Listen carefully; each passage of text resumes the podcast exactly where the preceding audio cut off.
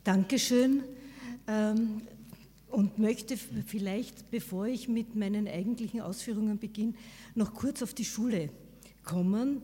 Äh, ich äh, habe ja den Lehrgang Provokativpädagogik erfunden an der Donau-Universität in Krems, wo eben dieses Modul äh, Sexualität Internet auch eine Anleitung geben soll, dass Lehrkräfte dieses Thema thematisieren.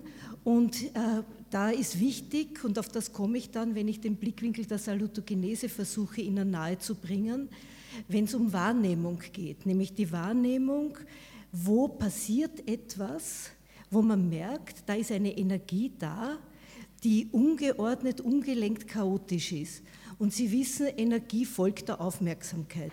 Äh, es ist wichtig, dass ich, wenn ich wahrnehme, meine Energie in Bemühung um Verstehen, in Bemühung um in Begegnung, im Dialog zu bleiben, kanalisiere und nicht mit einem Denken der Verteufelung. Insofern finde ich es gut, dass Sie eben auch die positiven Seiten der Sexualität äh, angesprochen haben. Ich habe leider die Vormittagvorträge nicht hören können oder nicht voll.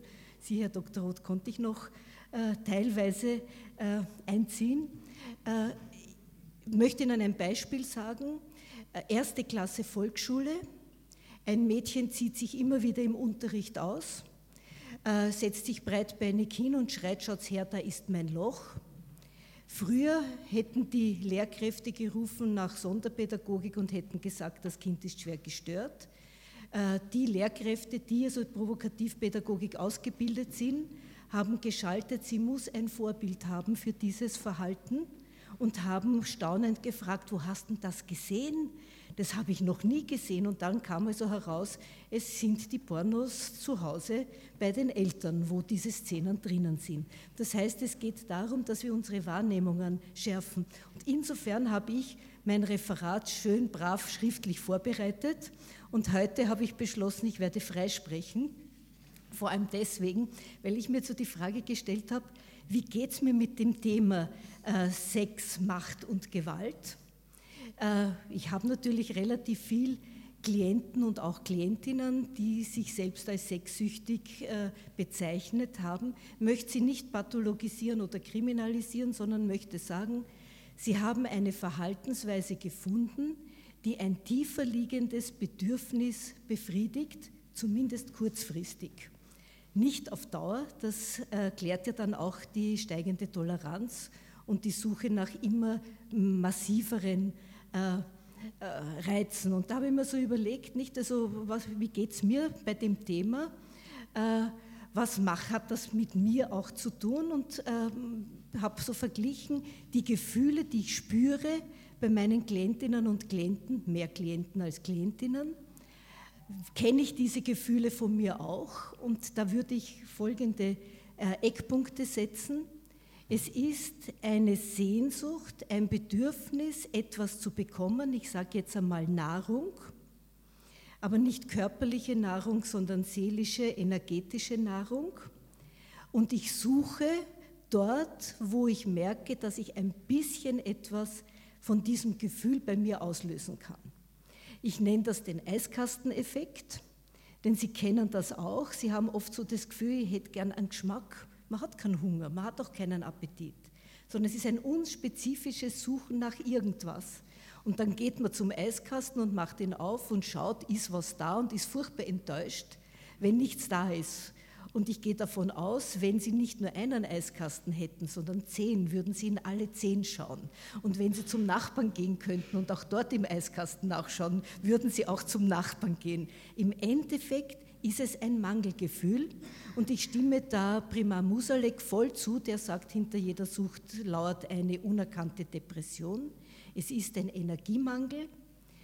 Jetzt können wir in die frühe Kindheit zurückgehen und können sagen, es fehlt der Glanz im Auge der Mutter oder es fehlt die Zuwendung des Vaters.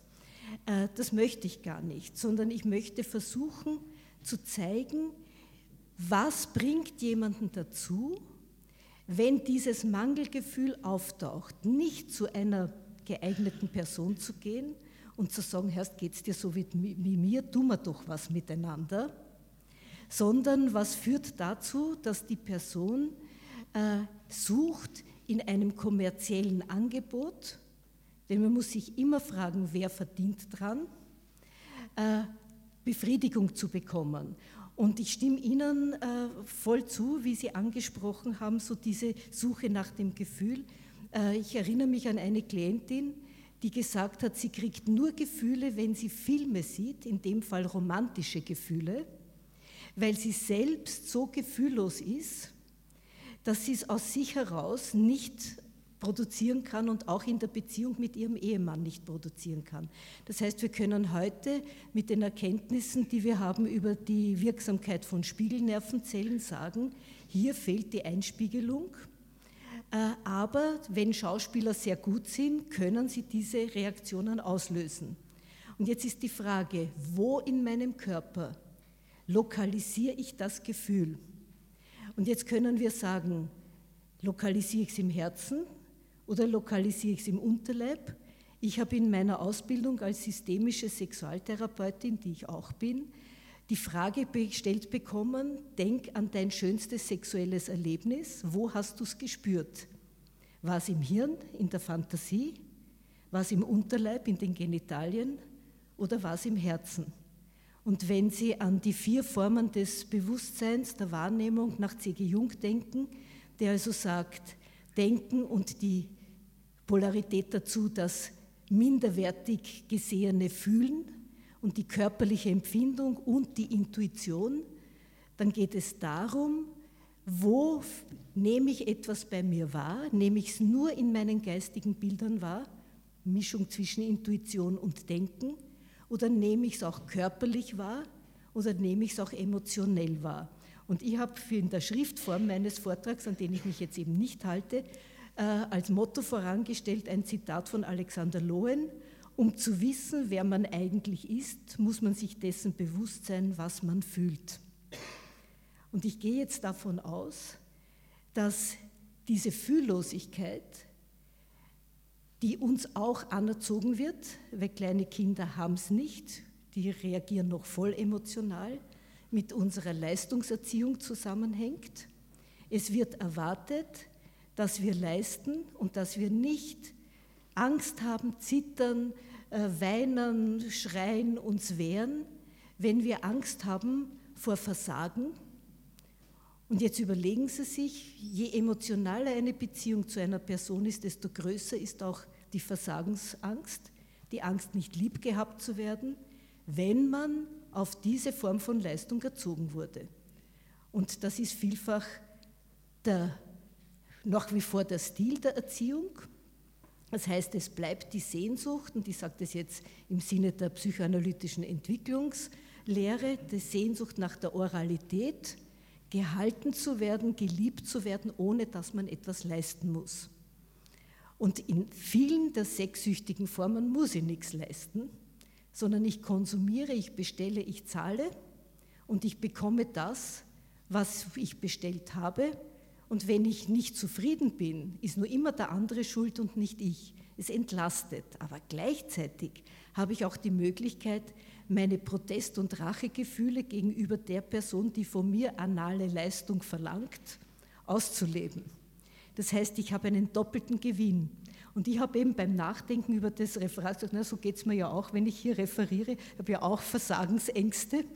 Äh, ich habe also auch sozusagen die Sehnsucht nach äh, Akzeptanz und Zustimmung etc. Und wenn wir ehrlich sind, haben wir das alles in uns drinnen. Und dann ist es nur die Frage, welche Verhaltensweise habe ich gefunden, mit der ich das bekomme. Manche machen einen Beruf draus, und treten als Schauspieler auf oder als Lehrkräfte oder als Pfarrer oder, äh, und haben hier die Möglichkeit. Aber im Endeffekt geht es immer darum, die Sehnsucht nach der schöpferischen Expansion. Und das ist etwas total Spirituelles. Sich weiten, die Angst überwinden, einen Geist zu spüren, der ein Geist der Liebe ist, der uns durchblutet, der uns stärker macht, der uns vertrauensvoll, selbstvertrauensvoll macht, den zu erleben, steht im Widerspruch zu den schwarzpädagogischen Erziehungsmaßnahmen, zu den Bootcamps, zu den äh, Straf- äh, und Disziplinmaßnahmen, die hilflose Erziehungspersonen äh, uns antun und wo wir nicht protestieren, sondern flüchten in eine Scheinwelt. Und heute haben wir nicht nur die Scheinwelt der Bordelle oder die Schein, also einer der Vorredner hat angesprochen, die Ausblendung der Realität von Menschenhandel, von Gewalt äh, und die, die Inszenierung von Sweet Charity und Irma Ladus und all diesen Verharmlosungen der Rotlichtszene. Und genauso blenden wir aus, dass alles, was wir hier angeboten bekommen, von Personen inszeniert wird, die entweder alles Gefühlsmäßige ausgeblendet haben und nur das Geld sehen, das sie damit machen können, oder die ihre eigenen Traumatisierungen versuchen über Drehbücher, über Kunstformen, mehr oder weniger Kunstformen zu bewältigen, was ja an und für sich nichts Schlechtes ist. Es ist in jedem Fall eine Definition, die die Gesellschaft gibt. Wir haben heute das Phänomen, dass vieles, was im 19. Jahrhundert noch unter Perversion gelaufen ist, heute als besonderer Reiz und sexuelle Variation angeboten wird. Und ich glaube, es war in Ihrem Buch, äh, Herr Dr. Roth, wo ich äh, gefunden habe, wo Sie äh, geschrieben haben, dass genau dieses Phänomen damit zusammenhängt, dass die Entkriminalisierung von Homosexualität viele andere dazu gebracht hat zu sagen, ja, wir sind genauso, weil das einmal in einem Kontext war als abweichende Sexualität, zu glauben, jetzt könnten wir Pädosexualität auch entsprechend äh, entkriminalisieren und vergessen diese Gewaltdimension, die dabei ist, dass nämlich jemand in seiner schöpferischen Expansion, das heißt zu dem Zeitpunkt, wo es für mich passt, mit der Person, die ich gewählt habe, sich zu öffnen und aufzunehmen und Energie auszutauschen, dass diese Möglichkeit verhindert wird, weil vor der Zeit jemand anderer seine Sexualität aufpfropft und damit Selbstbestimmung unmöglich macht. Äh, die Problematik dieses Einengens von Möglichkeiten ist nach Johann Galtung, norwegischer Friedensforscher, Träger des alternativen Nobelpreis, Gewalt, strukturelle Gewalt, es bekommt die Person sozusagen ein Korsett angepasst, wird zugerichtet zu der Sexualität, die die Person haben will. Und gerade bei der zunehmenden SMS- und Internetpornografie, mit der Jugendliche bombardiert werden, und wir haben das natürlich, ich habe also in den letzten Jahren sehr viel mit Pflichtschullehrern geforscht und alle haben das thematisiert, wird natürlich Suchtverhalten induziert. Das heißt, so sollen Jugendliche lernen, das ist die richtige Sexualität. Und das ist sie nicht. Es ist eine Möglichkeit unter vielen. Und wenn wir es nicht thematisieren, können wir auch nicht integrieren. Das heißt, ich gehe davon aus, in einer Zeit, wo Vorbilder vorgegeben werden, du musst ununterbrochen sexuell omnipotent sein heißt das vor allem für Männer den Leistungsdruck. Nicht nur bin ich entsprechend ausgestattet, dass ich mich überhaupt herzeigen darf, sondern auch kann ich meine Partnerin oder meinen Partner zu dem Gefühl bringen, dass der von mir erwartet, was auch immer die Person erwartet, wenn nachgefragt wird nicht. Äh, alle, die also mit Paaren arbeiten, werden wissen, dass es große Differenzen gibt von Erfahrungen und Erwartungen was die eine Person von der anderen gerne möchte. Und hier haben wir genau dieses, dieses Problem zu lernen, die Sexualenergie bei sich zu behalten, was nicht heißt, sie zu unterdrücken, sondern es heißt, sie nicht schnell loswerden zu müssen, indem man irgendeine Form findet, einen Menschen, den man dazu missbraucht. Äh, und wenn es nur die Akteurin in der Piepshow ist, von der man bestellen kann, wie sie sich bewegen soll, äh, oder ob es ist äh, sozusagen wie ein Hehler, der am Diebstahl mitbeteiligt ist, weil er ja gestohlene Ware verkauft, mitbeteiligt zu sein an anderen Kriminalhandlungen. Wir brauchen sozusagen ein positives Vorbild, weil viele Leute sich an den Pornobildern orientieren und natürlich bringen sie eine kurzfristige Erregung, wenn man im selben Rhythmus atmet, wie die Personen am Bildschirm oder auf der Filmleinwand agieren. Äh, wenn man langsamer atmet, kommt man nicht in diesen Erregungszustand. Äh, und äh, gerade in der, Sexu in der Sexualtherapie ähm, äh, wissen wir, dass äh, viele Männer eine sehr schnelle Aktion äh, suchen und bevorzugen. Andrew, ein Berliner Tantrist, sagt, das hängt damit zusammen, weil das der Rhythmus ist, den Männer aus ihrer Kindheit gewohnt sind, wo sie sich dummeln müssen bei der Masturbation, weil ja die Mama jederzeit ins Kinderzimmer kommen könnte.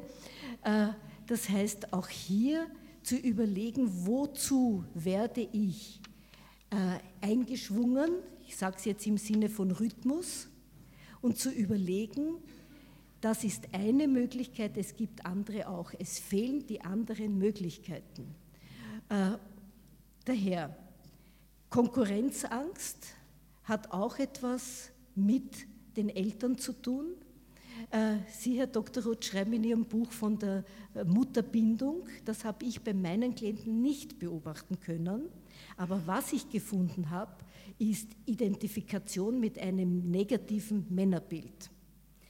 Vater oder Großvater frauenfeindlich, grausam, äh, gefühlsverbietend, mit einem protzenden Macho-Gehaben. Und äh, was mir aufgefallen ist in den gelungenen Therapien, dass in dem Moment, wo andere männliche Vorbilder gefunden wurden und respektiert wurden, diese Identifikation aufgegeben wurde. Äh, nicht, dass sie jetzt total weg wäre, aber sie ist nicht mehr dominant. Und ich sehe hier vor allem diese Angst in der Männergemeinschaft nicht für vollgenommen zu werden, also nicht nur die Angst vor dem Partner, der Partnerin, die unzufrieden mit der Leistung sein könnte, sondern vor allem auch von der unsichtbaren Männergemeinschaft, die einen bewertet und zensuriert und hier die eigene Individuation so weit weiterzubringen, dass man unabhängig wird und selbst wählt, und das entspricht dem Prinzip der Salutogenese, so wie ich es verstehe, genau wahrnehmen, was ich fühle, was ich empfinde und dann alternatives Verhalten zu finden, eventuell sogar zu erfinden. Das heißt, zu überlegen, ich muss Erregungszustände nicht sofort in Aktion umsetzen. Und da meine ich auch im Sinne des Weltethos, äh, keinen Menschen zu missbrauchen, nicht real, aber auch nicht virtuell sondern herauszufinden, was will man von mir,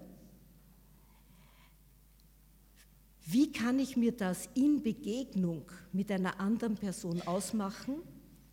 Und deswegen ist mein Leitspruch nicht Bindung, wie wir es üblicherweise verlangen, sondern Begegnung, wo ich ungebunden mich auf eine Person ausrichte, weil ich weiß, dass ich ihr etwas geben kann und dass sie mir etwas geben kann, egal wer das ist.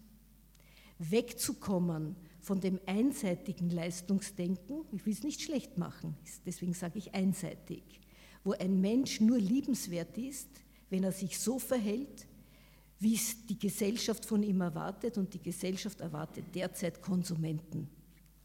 Das ist mein Schlusswort.